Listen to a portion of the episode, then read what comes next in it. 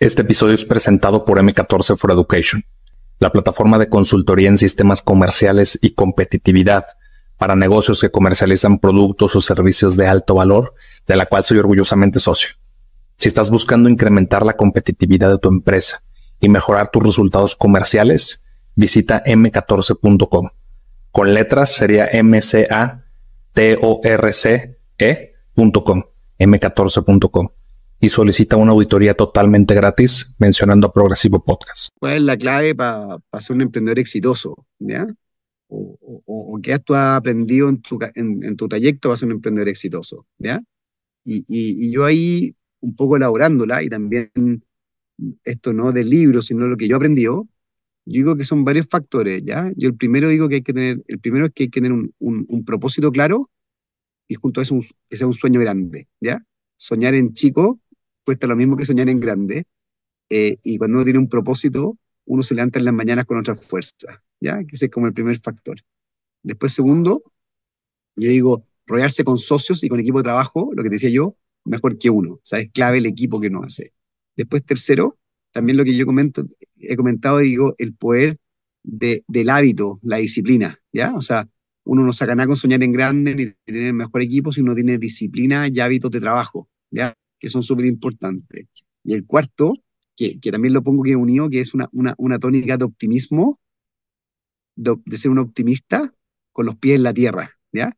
Uno, siendo emprendedor, si no es optimista, está fregado, porque la cantidad de problemas que tienen el día a día te pueden nublar y no te pueden dejar ver el sol, pero al mismo tiempo tienes que hacer con los pies en la tierra para no ser un soñador, ¿ya? Em, y, el quinto aspecto que es bien importante y está asociado a esa es la resiliencia, ¿ya?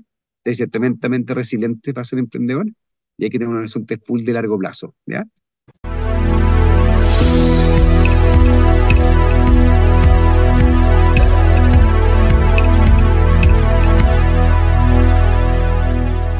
Bienvenidos a Progresivo Podcast, yo soy Alberto Larracilla y aquí entrevistaremos a personas destacadas por su mentalidad de grandeza. Aquí compartiremos los retos, sacrificios y victorias que han vivido y los han llevado a formar su camino de éxito. Hoy tenemos como invitado a Diego Fleischmann, cofundador y director de Galgo, anteriormente conocido como Migrante, empresa que promueve el acceso financiero de motos y automóviles en distintas regiones en Latinoamérica, como México, Colombia, Perú, Chile, y está 100% apalancado en tecnología y canales digitales. Desde 2009 ha fundado más de 12 empresas. Dentro de las más reconocidas está Habla, Grupo Asegurador, con sede en Chile, Perú, México y Brasil, la cual decide venderse en 2019 para tomar nuevos rumbos. Diego fue vicepresidente de ASECH y presidente de capítulo en YPO. Y actualmente es presidente de SEAL en Chile. Actualmente también es presidente del directorio de Ego Modular, Orión y presidente del directorio Comaco. Además de contar con reconocimientos como el premio de la Startup Latinoamérica del Año por 2022 con su empresa Galgo, y el Premio por Innovación Financiera por la Cámara Chilena Británica en el año 2023. Hoy hablaremos del manejo de la incertidumbre al tomar riesgos y la inclusión financiera como modelo de emprendimiento. Diego, bienvenido a Progresivo Podcast. Hola Alberto, gracias por la invitación. Encantado de estar acá. Oye, pues qué bueno que pudimos conectar. La realidad es que estamos platicando, ¿no? Antes de, de arrancar la grabación, que pues, nos, me parece un perfil bastante interesante. Creo que haces cosas fuera de lo común en cuanto al tema del emprendimiento, este, como muy conectado a las causas sociales. Entonces creo que es un tema que nos gusta bastante promover aquí. Entonces, gracias por aceptar la invitación, amigo. No, encantado. Feliz de estar aquí conversando contigo y sobre todo también llegando a, a mexicanos y a latinoamericanos, donde estamos muy enfocados ahora en algo. Oye, Diego, me gustaría preguntarte, porque yo también estoy empezando a practicar ese tipo de deportes. Digo, obviamente primero, pues bajar los kilitos o los kilotes que subí en pandemia y, luego empezarme a arriesgar un poquito más. Pero tú eres amante de los deportes al aire libre y, veo que también buscas involucrar a tu familia, eh, pues tienes cuatro hijos. Eh, ¿cómo te empezaste a involucrar en, los deportes al aire libre? Porque practicas eh, esquí y demás. ¿Cómo te empezaste a involucrar? Oye, bueno, muchas gracias por la, por la pregunta. Eh, mira, la, verdad es que ha sido un tema bien familiar desde cuando era niño con mi padre. Em, siempre me fuimos a la montaña a esquiar y siempre tiene una conexión bien especial a través del deporte con la naturaleza, ¿ya? Eh, con el esquí, con la montaña, con el montañismo mismo, subiendo cerros. Eh, también me gusta navegar, hacer windsurf, y, y siento la naturaleza, el, el, agua, el mar, el viento lo siento con, con, el windsurf. Y también me gusta trotar mucho. Yo, yo troto muy temprano en las mañanas, en mi rutina. Trato de salir los días de semana a las 5.50 de la mañana. Me levanto a las 5 y media y salgo a trotar. Y ahí me conecto también conmigo mismo, con el amanecer y con el deporte. Para mí el, el deporte y, y la, la, actividad al aire libre es mi espacio de conexión con la naturaleza y conmigo mismo. Oye, y en esta conexión que mencionas de, de contigo mismo, eh, tú lo utilizas como una terapia. Te voy a dar un ejemplo. A mí me gusta muchísimo manejar porque digamos que todo lo que alrededor del día que vas corriendo uno tras otro, este, no tienes como tanto tiempo de conectar con esas ideas, pero de repente voy manejando y le marco a mi esposa, oye, se me ocurrió una idea, apunta este. No, eh, ¿tú cómo lo utilizas como para este tema eh, reflexivo o, cómo lo implementas en tu ser? Sí, mira, eh, buena la pregunta. A mí el espacio correr en las mañanas es un espacio bien importante como de, de, de reflexión, setup del día y de conexión. Eh, creo que corriendo y cuando uno está pensando libre, ahí es cuando vienen las buenas ideas a la cabeza. Eh, y también son espacios un poco de meditación, de estar como levitando un poco por encima. Y, y también otros espacios, por ejemplo, como el montañismo, subir cerro, eh, son momentos donde te hacen sentir frente a la montaña y estos desafíos grandes te hacen sentir muy chico, te hace poner en perspectiva los problemas que uno tiene en la vida, que son pequeños, eh, y, y, creo que ahí son espacios de conexión bien importantes. Y en el día a día diría que el trote y el, tema más extraordinario, el montañismo, el navegar, son espacios de, de desconexión y reflexión a veces más profunda. Oye, había escuchado en, en, alguna otra charla que has dado, no recuerdo si fue podcast o, o de las conferencias, que, que, eres un hombre muy familiar. Sí, sí bueno, bueno, acá estoy justo en, en, mi lugar de veraneo, estoy en el sur de Chile. Eh, yo tengo cuatro niños, eh, una niñita de, de, de, 11 años, después un niño de 9, después otro de 6 y una guagua pequeña de, de 2 años. Eh, así que sí, soy muy familiar, me encanta ser también eh, estoy casado con la Lisa, con mi señora, eh, tenemos un súper buen matrimonio, así que creo que el espacio de la familia es súper importante. Y me gusta como partir la entrevista porque creo que hay que tener los equilibrio en todas las cosas de la vida, el lado personal, deporte, el lado familiar y también el lado trabajo, pero el lado de la familia es donde creo que me sostiene en gran parte para hacer todo lo, que, todo lo otro que hago. Y gozamos con los niños en muchas cosas. Gran parte me preguntaste al principio navegar, esquiar, eh, las vacaciones, todo en familia. Sí. Oye, y dentro de este ambiente familiar, que, que, ¿cómo, ¿cómo, gestionas la incertidumbre que conlleva ser emprendedor? Tú llevas bastantes años emprendiendo en distintos tipos de proyectos, siempre conectando ¿no? esta parte financiera con las causas sociales eh, y apoyo a temas de migración principalmente, pero ¿cómo gestionas la incertidumbre pues también esa dimensión de riesgos teniendo familia. Oye, buena pregunta. Yo creo que lo que siempre es difícil para los emprendedores cuando estamos eh, viviendo momentos de incertidumbre o tomando riesgos, ¿cierto? Eh, es estar presente en los distintos lugares donde uno está, estar presente en el sentido de, si estás en tu espacio familiar, estar ahí y no estar con la cabeza metido en, en los problemas de la oficina o los problemas de tu emprendimiento cuando estás con tus niños jugando un día en la tarde, ¿ya?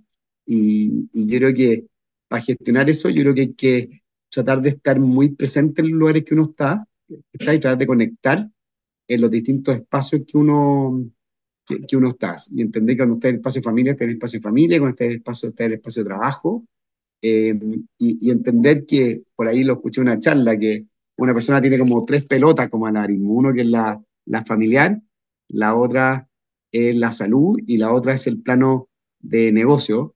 Y la única que es de goma y la que se te puede caer es la del negocio, porque si el tema familiar se te cae, una pelota que se te quiebra, si el tema de salud y personal se te cae, también se te quiebra. Entonces entender que uno tiene que cuidar los otros espacios, porque si no cuidas los otros, también te contamina tu mismo espacio de, del emprendimiento que, que que tú dices.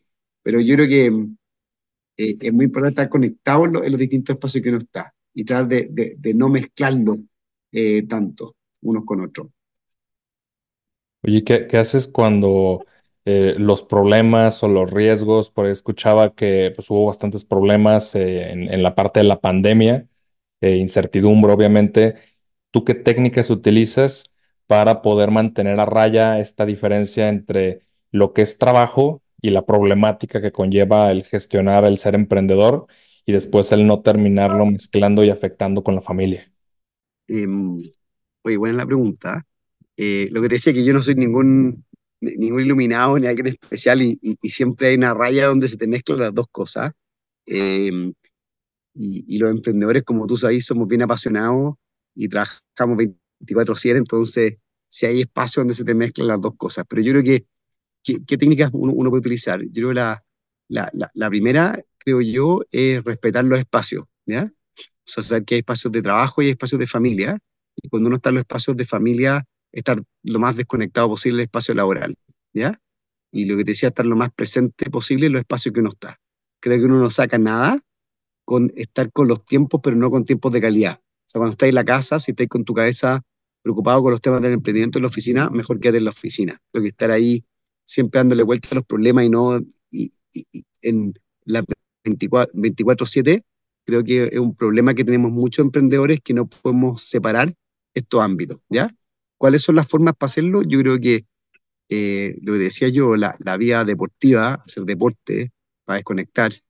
Eh, después siempre tener eh, las preocupaciones, tener un cuadernito que tengo yo, como tú me decías, de técnica, donde yo anoto mis preocupaciones, los temas, para dejarlo por escrito, luego, así lo trato de despejar de mi cabeza, y hacer siempre un to-do list de lo que tienen que hacer, para no quedarse con los temas dando vueltas en la cabeza y, y, y que queden dando todo el tiempo dando vuelta en la cabeza y que se te mezclen unas cosas con otras. Creo que por lo menos esas son mi, mi, mis técnicas. ¿eh? Oye, y, y, de cara a la gestión de equipos de trabajo, yo sé que tú vienes del sector financiero, trabajo en bancos y que al final pues hay, hay un tema de, de estructura que, que, la propiedad de trabajar en un banco en el sector financiero trae, pero ¿cómo lo gestionas para poder, cuando empezaste con tus primeros emprendimientos, eh, para poder hacer la gestión de equipos de trabajo, pues también considerando eh, que escuchaba en una, en una charla que eres hiperkinético, ¿sí? Eh, ¿cómo, ¿cómo, tú lo, lo, puedes gestionar o cómo es la relación con los equipos de trabajo bajo esa condición? Bueno, oye, eh, sí, bueno, soy bien, bien, bien hiperactivo, me gusta hacer muchas cosas, así que estoy siempre dando vuelta con la cabeza con más ideas de las que puedo realizar, más proyectos de los que puedo abordar. Pero diría que yo lo más importante eh, en esto es que cuando uno conforma equipos de trabajo, hay que, primero hay que rodearse con gente mejor que uno, ¿ya? Esa es la máxima, ¿ya? Hay que buscarse gente realmente buena en los equipos de trabajo y gente que sea complementaria a uno, ¿ya? O sea, si uno es creativo, eh, es más positivo, un poco más soñador, bueno, rodéate de alguien muy pragmático al lado, eh, como gerente de finanzas. Si, si necesitas y el gerente general de tu compañía, si tú eres el CEO, que es alguien muy estructurado, si tú eres más ambiguo eh, y más disperso. Entonces yo creo que, creo que lo que es bien importante acá, uno como emprendedor, conocerse a uno mismo. Y si tú te conoces a uno mismo, uno puede complementarse con los equipos de trabajo que uno va estructurando, ¿ya? Lo mismo con los socios si uno tiene socios, ¿ya? Y yo creo que el conocimiento de uno mismo es fundamental para la estructuración de buen equipo hacia abajo. Eh, y lo segundo como idea, que me ha ayudado mucho en la vida, eh, eh, es el poder de los hábitos, ¿ya? Es tener muchos hábitos para salir adelante, ¿ya? O sea, yo, yo dado da, da lo que te decía, me anclo muchos hábitos que son los que me llevan a mantener ciertas rutinas para ir sacando mis proyectos hacia adelante, ¿ya? Entonces, la perquinesia, toda esa fuerza, la creatividad, si uno no la pone, si uno le pone una estructura a eso, eh, termina quedando en pura idea y cuando toda esa creatividad uno le pone cierta estructura y te rodeas de buenos equipos, eh, creo que es la, es la fórmula para salir adelante y hacer cosas trascendentales. Y, y dentro de estas cosas trascendentales que mencionas, obviamente que te lleva pues el poder ser una persona organizada Creo que esto que mencionas también de la gestión de los equipos y de reunirte y de conectarte con personas que sean eh, más valiosas en ciertas áreas que tú, porque al final de cuentas creo que uno de los problemas y que yo lo he visto en, en el emprendimiento y no solo en el emprendimiento, sino en altos directivos, es esta poca capacidad de, de soltar y de crear equipos que sean más capaces que ellos también por temas relacionados con ego. Entonces, a mí me llama mucho la atención el enfoque que tienen tus emprendimientos relacionados a la democratización del financiamiento. ¿Tú cómo decidiste emprender, eh, pues estando hasta un cierto punto en una posición cómoda en, el mercado financiero, en la banca? Mira, bueno, yo, yo emprender cuando tenía 26, 27 años. Previo a eso siempre había estado emprendiendo en paralelo, o sea, trabajaba en un banco y siempre tenía pequeños emprendimientos, otros proyectos. Diría que desde que salí de la universidad yo quería ser emprendedor, ¿ya? Solo para pa, pa, mencionártelo. Eh, una de las motivaciones más importantes para, para mí para emprender eh, era que yo siempre decía que un emprendedor eh, es, como, es como un artista, ¿ya? Uno tiene, uno tiene, tiene ideas, sueños, y, y la empresa es en las formas como la obra, en la forma de plasmar estos sueños y hacerlo realidad. Uno lo hace a través de la empresa. ¿ya? Y esa a mí la figura de, de, de, del emprendedor para mí. ¿ya? Uno tiene muchos sueños, tiene ideas, al final lo que es tra traducir una obra y esa obra en la empresa. Y, y, lo más genial que tiene la empresa es que cuando uno moviliza a, a, mucha gente en función de esa idea o esos proyectos, uno puede impactar también a, a una enorme cantidad de gente a través de la empresa. ¿ya? Y, y la verdad que que, ¿por qué lo hice? Porque eh, soy un enamorado de la capacidad de que tiene la empresa para impactar la vida eh, de las personas y también esa capacidad que tiene la empresa por ser un, ser viviente que trasciende a uno. Uno tiene la idea, como tú decías, consigues un proyecto, formas el equipo de trabajo y después la empresa es como un pájaro que tú lo echas a volar y ahí se va y, sigue caminando más allá del, sueño que tuvo esa persona en, el origen. Y, y cuando eso se puede alcanzar, cuando uno se puede, es cuando uno tiene un sueño grande con un buen equipo de trabajo, la empresa te trasciende, ¿ya? Y, y creo que eso tiene un, tremendo valor eh, para la sociedad. Es un gran legado que uno deja. Oye, ¿y, ¿y, qué situación tenía, por ejemplo, el mercado migrante de cara al tema de financiamiento general que era, que era uno de los proyectos eh, pues, que había, tienes entrevistas en CNN Chile y demás.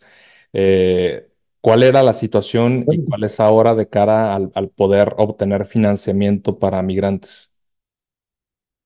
Mira, yo creo que uno de los temas que nos dimos cuenta ahí con, con, mi, con varios socios al principio, cuando partimos migrantes, eh, era que hay una gran cantidad de migrantes que venían llegando a mi país, a Chile, ¿ya?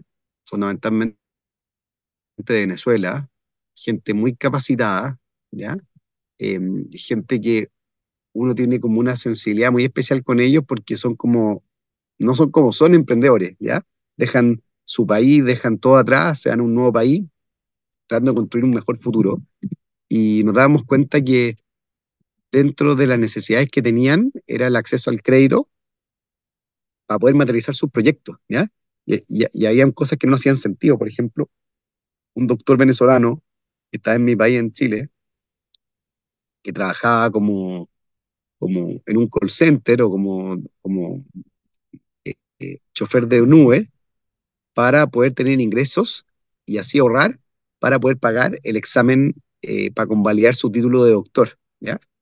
Tú si le das un crédito a esa persona, eh, puede pagar su título, ese, ese examen para título de doctor de forma inmediata y, y aumenta su nivel de ingreso y te paga el crédito rápidamente, ¿ya? Entonces ahí nos dimos cuenta cómo el acceso al crédito le podía cambiar la vida a muchas personas, como en este ejemplo los doctores, el ejemplo de mucha gente que trabajaba subempleada y quería comprarse un vehículo para trabajar de Uber, o gente que quería trabajar eh, manejando una, una moto para hacer delivery. Eh, entonces dimos cuenta que la, que o sea, uno, uno, sabe esto, pero el acceso al crédito es una gran herramienta para mejorar la vida de, la, de las personas y en la población migrante esto era increíble porque ninguna de ellas tenía acceso al crédito. ¿ya? Eh, y también lo que nos encontramos, y a lo mejor lo escuchaste por ahí, pero los migrantes han sido mejores pagadores que también que los locales, ¿ya? Eh, a mí la gente me preguntaba si me iban a pagar de vuelta, y yo le decía los migrantes, son grandes pagadores porque hay gente que agradece esa oportunidad que le han brindado. Sí, de, de hecho te iba a preguntar si en su momento con, con la búsqueda de acceso a capital, pues en algún momento era alguna de las cuestiones, si oye, ese nicho al que te quieres enfocar, si paga o no paga, o sea, en algún momento tuvieron eh, problemática para el levantamiento de fondos. Sí, yo en un principio eh, hay gente que era bien escéptica, ¿ya? Pero creo que hoy día eh, hay una dimensión en el mundo de inversiones eh, de mucha gente que está buscando con su dinero no solamente una rentabilidad, sino que impactar con la vida de los otros. Y hay venture capital que están buscando impacto, no solamente rentabilidad, sino que impacto. Hay fondos de deuda que están buscando impacto. Entonces, y, y también hay mucho talento, personas que se unen al equipo de trabajo, que quieren trabajar en una empresa que tenga el impacto vida de los otros y no solamente un impacto en su bolsillo, ¿ya? Entonces diría que esta dimensión de, de impacto y de mejora la vida de, de, las personas, diría que al final del día, si bien fue un obstáculo en un principio, se convirtió en un, en un super movilizador, ¿ya? Y, yo creo que aquí está un poco como una de las cosas, si lo veis como un problema o como una oportunidad, ¿ya? Eh, para muchos era un problema, para muchos inversionistas era un problema, pero hay que enfocarse en aquellos pocos que estaban buscando esto y lo veían como una oportunidad y en vez de quedarse lamentándolo, lamentándome, en los que veían, como, que veían esto como un problema que fueran migrantes, nos fuimos a aquellos inversionistas que lo veían como oportunidad, fortalecimos ese tema y nos fue súper bien.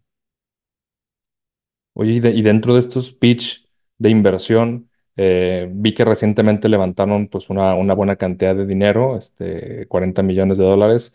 Eh, ¿qué, ¿qué, pitch eh, tuviste que utilizar tú y tus socios para poder convencer pues, de un financiamiento tan importante, obviamente pensando en un nicho tan específico y que bueno, eventualmente desembocó en, un nicho con las motos, ahorita, ahorita lo platicamos, pero ¿qué tipo de pitch utilizaron?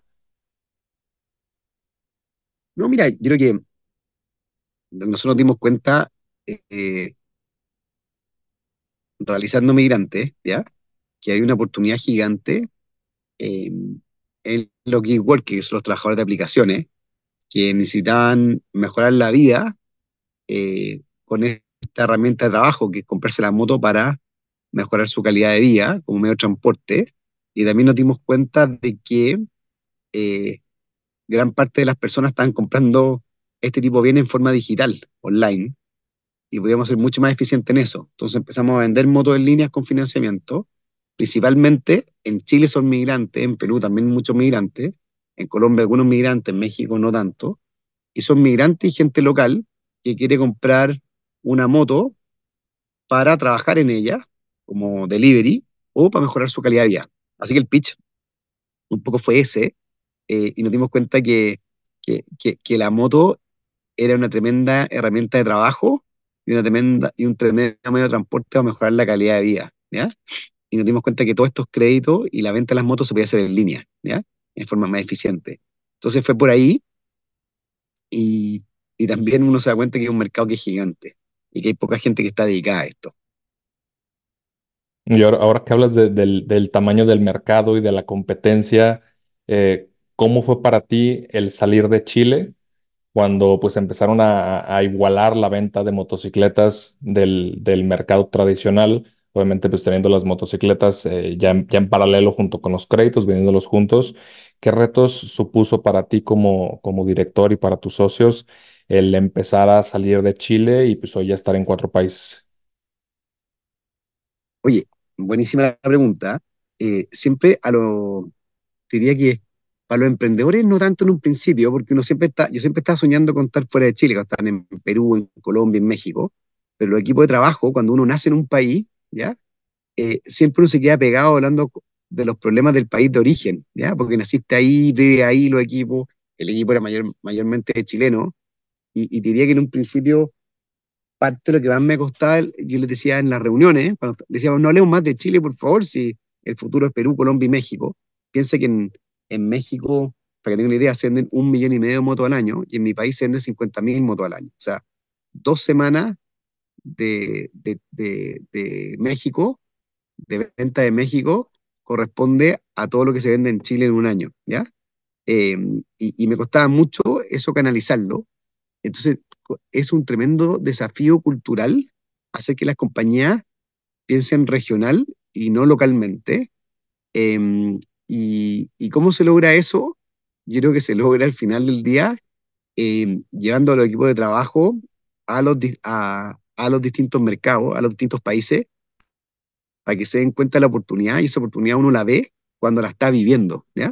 Y creo que hay que salir fuera del país, hay que ver esa oportunidad, eh, pero hay que vivirla. Si cuando uno está en su país localmente y, lo ve en un PowerPoint o en un Excel, no sirve. Creo que hay que vivir los mercados, hay que conocer a sus clientes y hay que vivir la oportunidad. Es un tremendo desafío para una empresa convertirse en empresa regional, es un tremendo sacrificio personal para quienes lideramos también.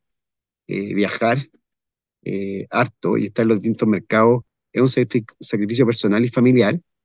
Eh, creo que ahora el tema en línea, estar online, ayuda mucho, pero lo que te decía, insustituible, estar en los mercados. Así que em, ahora lo que sí veo es que hoy día América Latina hay que mirarla como una sola región y yo creo que los emprendedores tenemos que pensar regionalmente. O sea, no podemos pensar en los países individuales, hay que pensar en la región.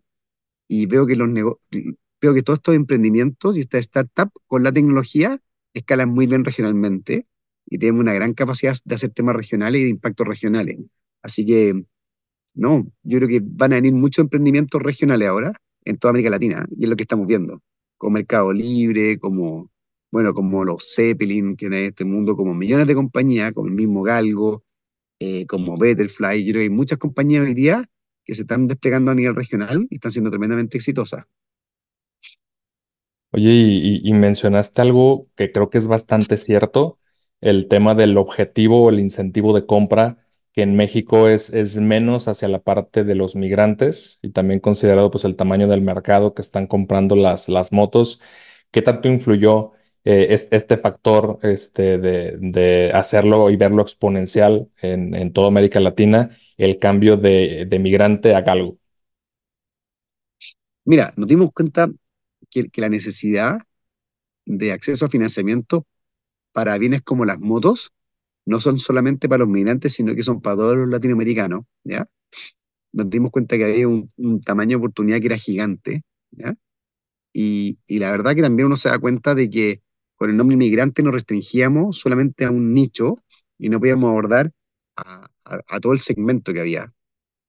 Eh, bueno, y como tú dices, México es una tremenda oportunidad para, para nosotros. Eh, vemos que se puede, se puede dar acceso a financiamiento a muchos mexicanos y se pueden reducir tremendamente las tasas de interés también. Y creemos que hay que la competencia sana, creemos que entre nuevos jugadores para dar tasas justas y mejores condiciones eh, es muy sano para el mercado y así que es una tremenda oportunidad y, y, y, veíamos que el nombre de migrante nos queda chico para el propósito que teníamos que era impactar en la vida no solamente de los migrantes sino de todos los latinoamericanos. Sí, sí, hemos pensado en un tema de accesibilidad general del financiamiento. Sí, y lo nosotros nos dimos cuenta es que vendiendo en línea con el financiamiento embebido, podemos llegar en forma mucho más eficiente a los clientes que simplemente proviendo el financiamiento por un lado. Eh, y la experiencia de compra para el cliente es mucho mejor en un solo lugar. O sea, compra la moto en línea, la financia en línea, después va, va a buscar la moto a donde el dealer. Y esto vemos que aplica hoy día la moto en la primera etapa, pero podemos hacer otro tipo de bienes también. Podemos hacer autos, podemos hacer teléfonos, podemos hacer otras cosas. Ahora el, el poder del foco hace que estemos en el principio solamente en las motos porque queremos ser el marketplace con el financiamiento embebido más grande de América Latina, pero también vemos oportunidad en otros productos que ya estamos explorando, como autos, por ejemplo. Ok. Fíjate, para, para mí es muy interesante, yo que conozco bien el, el, mercado mexicano, que aquí he vivido toda mi vida, eh, que yo sí veo una problemática en el financiamiento para las personas que no pueden obtener mejores créditos y, buenas tasas, este, y, hablando específicamente para la parte de vehículos en distintas tiendas que existen en México, las tasas son altísimas y las personas terminan pagando dos, tres veces eh, más del, del, precio original de las motos. Eh, y pues realmente no, no, no, había llegado un exponente que, que quisiera democratizar más bien es, oye, pues si yo te estoy dando acceso a crédito a ti, que hay un alto riesgo, como, como lo ven las empresas, que no me pague, pues no te voy a prestar a tasas altísimas y a pagos chiquitos, que es como lo venden. Eh, ¿tú cómo visualizas la competencia ahora México como un mercado bastante grande para esta industria eh, y qué diferenciadores como empresa tienen que crear para buscar empezar a ganar más cuota de mercado? Mira, buenísima pregunta. Eh, Mira, lo primero que hay que entender que en estos mercados son dos las componentes que uno tiene que tener en cuenta. La primera es el acceso, ¿cierto? O sea, creo que lo primero, no hay crédito más caro que el que no se accede, ¿ya? Sea, una persona que quiere comprar una moto y cuando va y pide el crédito, lo peor que le puede pasar es que se lo rechacen, ¿ya? Independiente de la tasa. O sea, pero el crédito más caro es el que no se accede, como, como primer punto. Y, y, y yo creo que en México varios de los actores que hay hoy día han ayudado mucho en ese proceso de democratización del crédito. Han ido penetrando mucho el mercado y han dado acceso al crédito para que la gente se pueda comprar las motos. ¿ya? Creo que nosotros ahora lo que venimos a hacer ahora es complementar esa oferta y mejorarla, porque creemos que haciendo esto en línea, online, la venta online y el crédito en línea, ¿ya? creemos que podemos ser más eficientes y esa eficiencia en qué se traduce en tasas más bajas. ¿ya? Entonces creemos que al hacer todo esto en línea, sin las tiendas y, sin la presencialidad física, podemos dar tasas más justas ¿ya? Y bajar las tasas. Esto es un desafío gigante eh, y, y, ahí es donde vemos una gran oportunidad. ¿ya? Nos está yendo muy bien en México, estamos creciendo a tasas bien exponenciales, eh, tenemos que hacerlo cuidando muy bien el riesgo de crédito, o sea, cuidando de prestarle a gente que nos pueda pagar de vuelta, hacer esta empresa sustentable, pero vemos que eh, hay una tremenda oportunidad en México para dar acceso a más mexicanos al crédito y también para tratar de dar tasas lo más conveniente posible. La oportunidad, Alberto, es gigante ¿eh? en toda la región, en Chile, en Perú, en Colombia y en México. Y, y en México la oportunidad que se ve es tremenda. Oye, hablando de oportunidades, eh, mencionas en bastantes charlas que, que, uno como emprendedor pues tiene que estar buscando y estar muy atento a las oportunidades que se están presentando y pues se tienen que hacer sacrificios, ¿no? Hablamos de sacrificios de tiempo, de traslado, de familia. ¿Para ti qué ha conllevado el hecho de, de tenerte que volver una figura pública y el empezar a aparecer en espacios como este, en conferencias? que obviamente pues ayudan a dar la credibilidad de fondos, pero también a la credibilidad del lado del cliente. ¿Qué impacto ha tenido en ti? Mira, eh, entonces bien sincero, yo nunca me sentí una figura totalmente pública. Me siento más un emprendedor que trata de dar su testimonio para que otros emprendan, como estos espacios.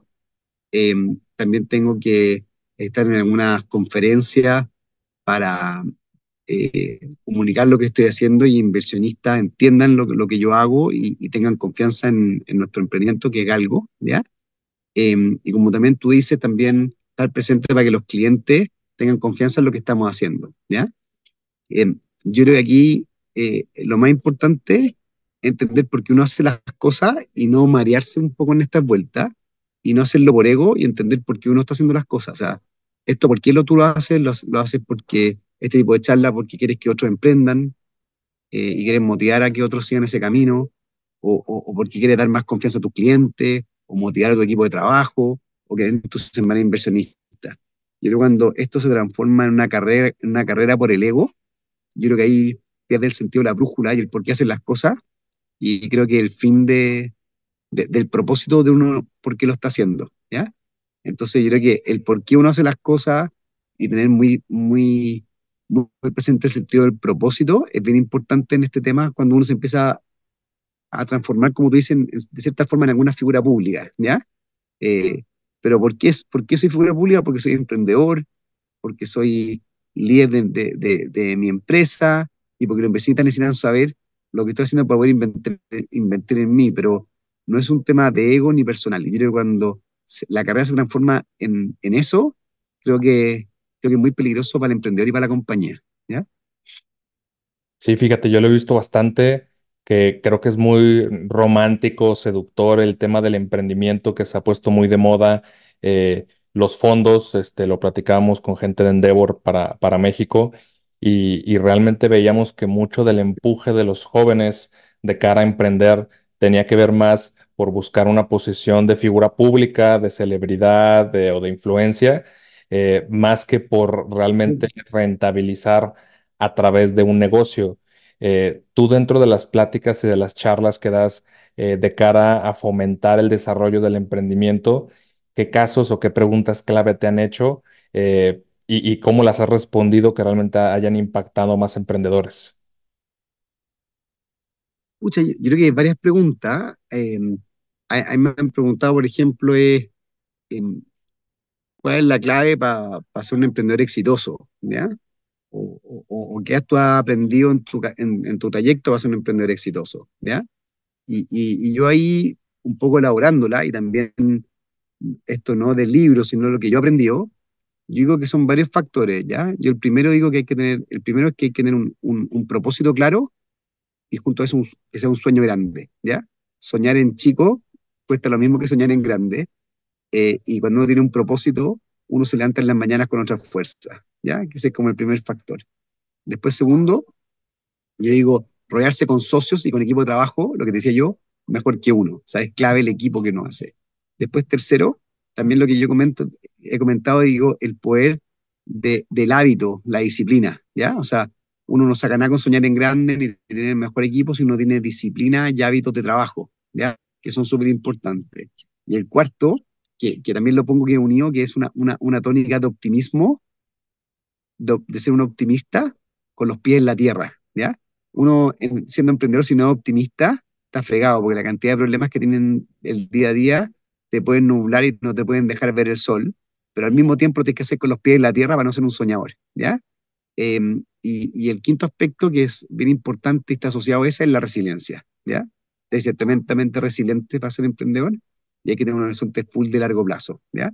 Creo que eso para mí han sido como mis lecciones más importantes para salir adelante como emprendedor y han sido como las guías que he visto a través de los distintos emprendimientos que me ha, trota- me ha tocado partir. Oye, ¿y, y- y en qué punto una persona deja de ser emprendedor y pasa a convertirse en empresario? Oye, buenísima la pregunta. eh, y, y creo que se, se- se hace bastante romanticismo con el, con el tema del, del emprendimiento. Y, y- es como también, hay mucha gente que, que lo hace como para escudarse, ¿ah? Eh, como un, eh, yo no soy empresario, soy emprendedor, como que fuera una característica de- de- eh, distinta, ¿ya? Yo creo que un emprendedor exitoso se transforma en empresario, ¿ya? Ahora, ¿qué es lo que a mí me gusta de la palabra emprendedor respecto a la palabra empresario? Y, y lo que a mí me gusta mucho y me encanta partir proyectos, verlos generarlos, verlos crecer en forma exponencial. eh, y yo creo que el- cuando transforman empresarios, cuando transforma ese emprendimiento en una empresa exitosa y ya en vez de estar eh, más que nada reinventando todos los días, ya la estás administrando, ¿ya? Y tiene un tamaño que es distinto, ¿ya?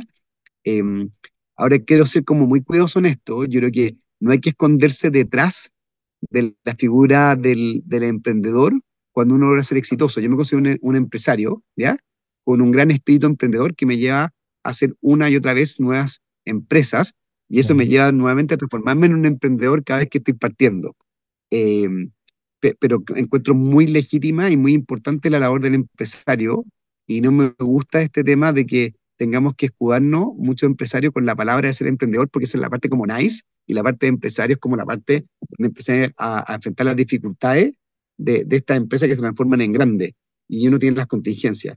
Eh, valoro las dos figuras, me encantan los empresarios, me encantan los emprendedores y un emprendedor exitoso se transforma en empresario y, y yo creo que lo que sí que hay que siempre como tener presente esa figura romántica cuando uno es empresario de, de, de lo que te llevó a emprender y a partir, que es como la filosofía de lo que te llevó a levantarte ese primer día y ese propósito que te llevó a soñar. Yo creo que si uno no logra, si uno logra mantener eso vivo, creo que el empresario va a poder llegar mucho más lejos, como no olvidar ese espíritu emprendedor original.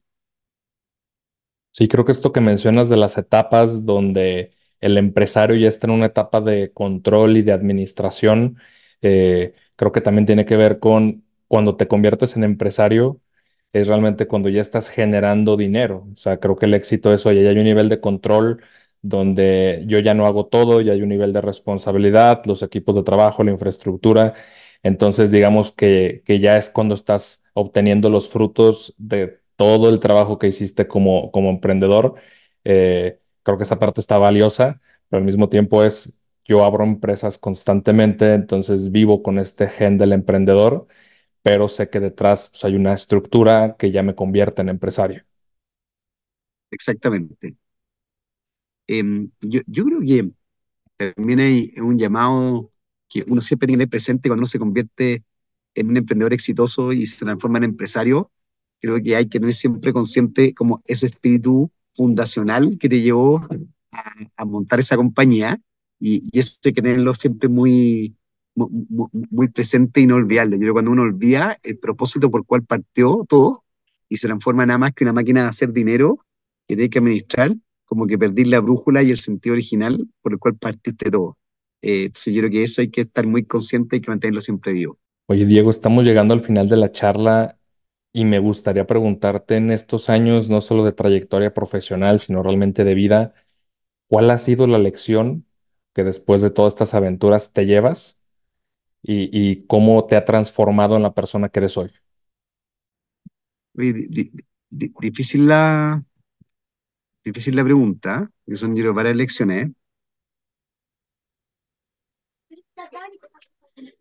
Mira, diría que en el plano profesional y como, como emprendedor, y, y diría que fue una lección bien importante cuando, cuando vendí mi primera empresa y la más exitosa que, que tuve, que fue Habla, ¿ya? Que Habla una compañía de seguro eh, con especialidad en pyme, que sigue creciendo muy bien, que la partimos con mi socio, con Ignacio Álamo, que la hicimos en Chile, Perú, México, Brasil, y ahora acabar en, en, en las noticias que está abriendo en Estados Unidos, ¿ya?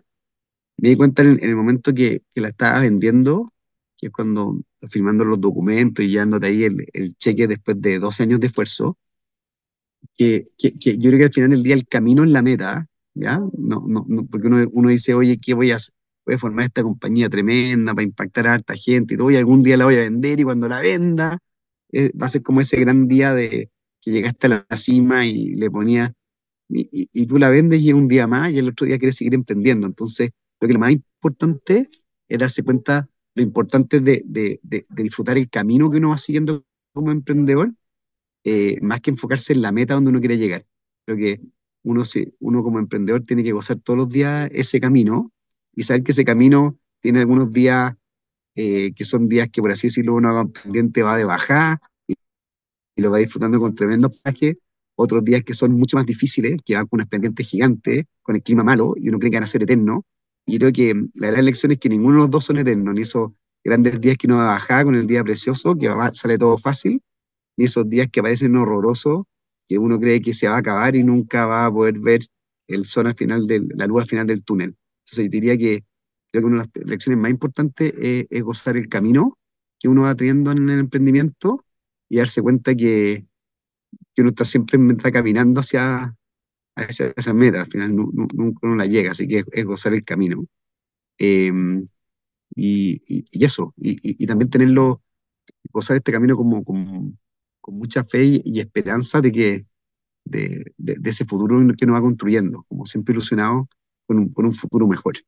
Eh, diría que esa es como la gran lección en verdad, definir como que, que, que, que el camino es la meta más que las metas en sí mismas, que, que no existen en estos temas de emprendimiento. Porque uno siempre se nos está siempre en la otra ola. O sea, digo, ya voy a ser eh, migrante. ¿Qué es ser migrante? Ah, yo quiero impactar la vida de los chilenos. Y después, ¿cuál es tu sueño? Ser latinoamericano. Ya está en América Latina. Y después, ¿cuál es tu otro sueño? Este y este. Y eso es interminable. Entonces, al final, que tener un sueño grande, pero gozar el camino cuando uno va emprendiendo. Junto a tu equipo, tu familia, junto a tus clientes, con todo lo que vas haciendo.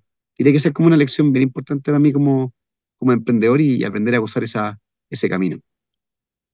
Sí, creo que tiene que ver con la conciencia. O sea, realmente mantenernos conciencias conscientes, perdón, todos los días, porque, y, y yo lo he platicado con muchos invitados y creo que ellos, cada uno vive el éxito a su manera, pero algo que es consistente es que buscan disfrutar cada momento, hasta los momentos malos, porque buscan hacerse conscientes, porque cuando dejamos de ser realmente conscientes, pues pasamos a vivir totalmente en automático y es cuando, oye, pues de repente tengo 19 años, estoy emprendiendo este proyecto, estoy con mi familia, se te pasan 20 años volando porque dejaste de ser consciente. Ah, totalmente. Oye, yo creo que ese tema de conciencia y, y, lo otro es mantener como ese tema que es muy propio de la juventud, ¿cierto? Como el, optimismo y la curiosidad en forma permanente. Yo creo que cuando uno pierde la curiosidad, el optimismo, esa, ese entusiasmo por lo que estás haciendo, eh, creo que ahí tienes que cambiar todo de proyecto, reinventarte, pero yo creo que mantener ese optimismo, esa curiosidad por lo que estás haciendo, es lo que te lleva lejos y lo que te lleva a ser feliz todos los días lo que estás emprendiendo. Claro que sí, Diego. Oye, pues te agradezco muchísimo el tiempo, la charla. Eh, creo que va a ayudar a muchísimas personas. Creo que esta parte que tocamos al final de la conciencia, yo, yo veo que es lo fundamental que lleva la frustración de las personas eh, y que en algún momento volteas para atrás y dices, oye, pues probablemente desperdicié mi vida porque no fui consciente y no, no hice lo, lo que quería hacer, no, no tomé los riesgos que pude haber tomado. Entonces, amigo, te agradezco muchísimo la charla. ¿Cómo te pueden encontrar las personas a ti, a Galgo en redes sociales, LinkedIn, eh, pues para que puedan ver los proyectos que están haciendo y obviamente si requieren los servicios los puedan contactar? Bueno, primero en galgo.com para todos los que quieran ser clientes nuestros. Eh, o conmigo personalmente a través de mi LinkedIn me pueden mandar mensaje directamente, así nos contactamos ahí con, con Alberto. A través de LinkedIn nos conocimos. Eh, encantado con conectar, especialmente con, con, los emprendedores que estén mirando ahí y poder compartir nuestra experiencia. Y te, te felicito, Alberto, por este podcast que, que tú haces. Creo que el, la, estas conversaciones, y he escuchado varias más, eh, son una forma de acelerar los conocimientos, aprendiendo también de, de la experiencia de los otros y con preguntas que, que, te sacan del lugar de confort, como la que tú me has hecho eh, hoy día, que van mucho más allá de, de, temas netamente profesionales de emprendimiento y van mucho más a la persona que está detrás. Así que te agradezco mucho la, la entrevista y por la profundidad de lo que hemos podido conversar hoy día. Oye, pues gracias a ti por la, por la apertura. Espero pronto poderte conocer personalmente. Y pues recuerden que todo avance y es progreso. Nos vemos la próxima semana. Muchas gracias. Gracias, Alberto. Que estés bien. Saludos a todos. Muchas gracias por escucharnos hoy. Si disfrutaste esta charla, compártela y síguenos en redes como arroba progresivo podcast. Nos vemos en el próximo episodio.